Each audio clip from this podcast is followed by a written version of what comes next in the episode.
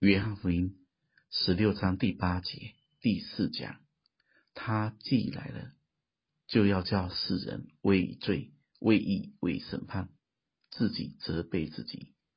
为罪是因他们不信我；为义是因我往父那里去，你们就不再见我；为审判是因这世界的王受了审判。圣灵的第三步工作，就是叫我们看见审判。人若不接受主在十字架上的担罪审判，那就要自己面对审判。大家要记得，有罪的神不能不审判，有血的神不能不赦免，而看见罪。看见审判，看见圣灵，这都是圣灵的工作，在信的人身上运行。十一节说到，为审判，是因这世界的王受了审判。圣经中只要提到王，就是告诉我们，王就是根源，王就是掌权。世界的王就是撒旦，撒旦受的审判，那就是告诉我们，这一个根源跟掌权已经彻底的被根除了。大家要确实明白，这就是真理。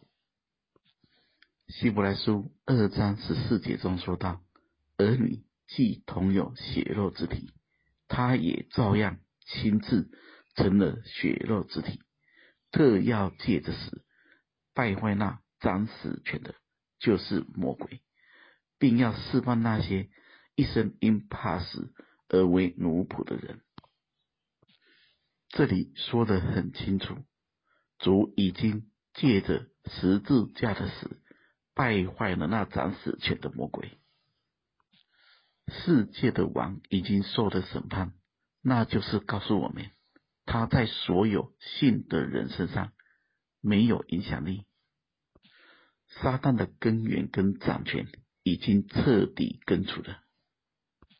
我很确实的跟各位说，今天有很多基督教团体，老是要跟撒旦对抗，要跟他杀来杀去，这是。错误的带领，你可以不相信我说的，但请你一定要相信圣经，相信神说的。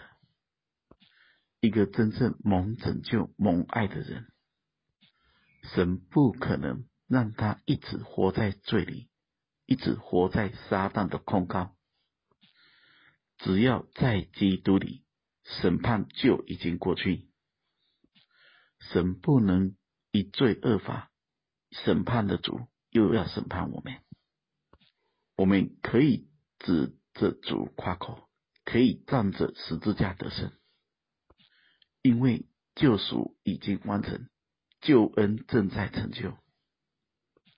我们再强调一次，我们现实的情况是，很多人的确受撒旦的影响，他的确很厉害。这是因为他正活在他的范围内。今天，如果我们真看见世界的王已经受了审判，他就不可能再影响我们。我们若脱离了他掌控的范围，他再怎么厉害，都跟我们没有关系。